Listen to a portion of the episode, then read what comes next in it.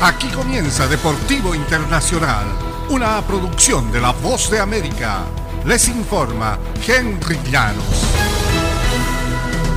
En el Mundial de Qatar de 2022, Lionel Messi se ha ganado la revancha que más estaba esperando. El astro fue la inspiración de una Argentina que vapuleó el martes 3-0 al último subcampeón Croacia y jugará la final del Mundial en la que buscará el desquite del trofeo que se le escapó hace ocho años.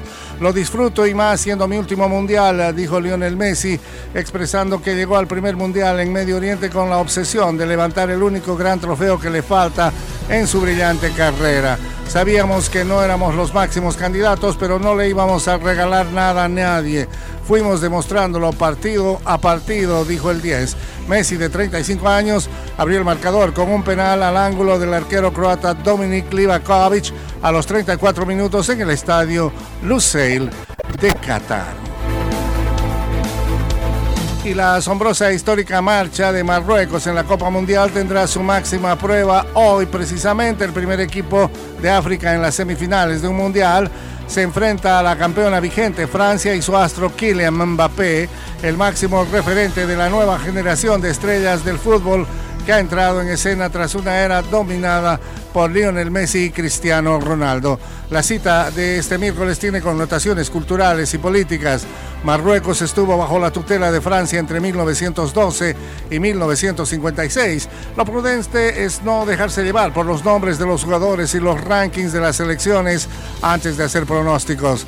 Marruecos ha superado todas las expectativas en Qatar tras derrotar a Bélgica, semifinalista hace cuatro años en la fase de grupos del Mundial de Fútbol y se proyecta con mucho éxito.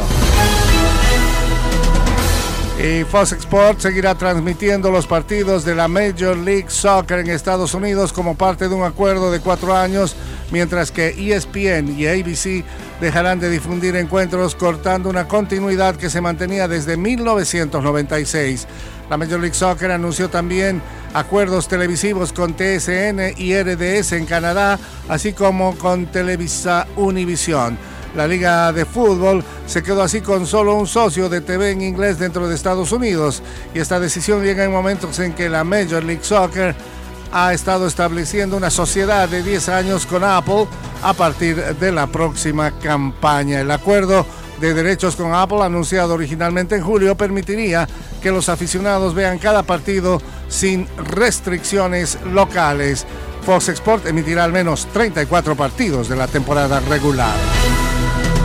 Y hasta aquí Deportivo Internacional, una producción de La Voz de América.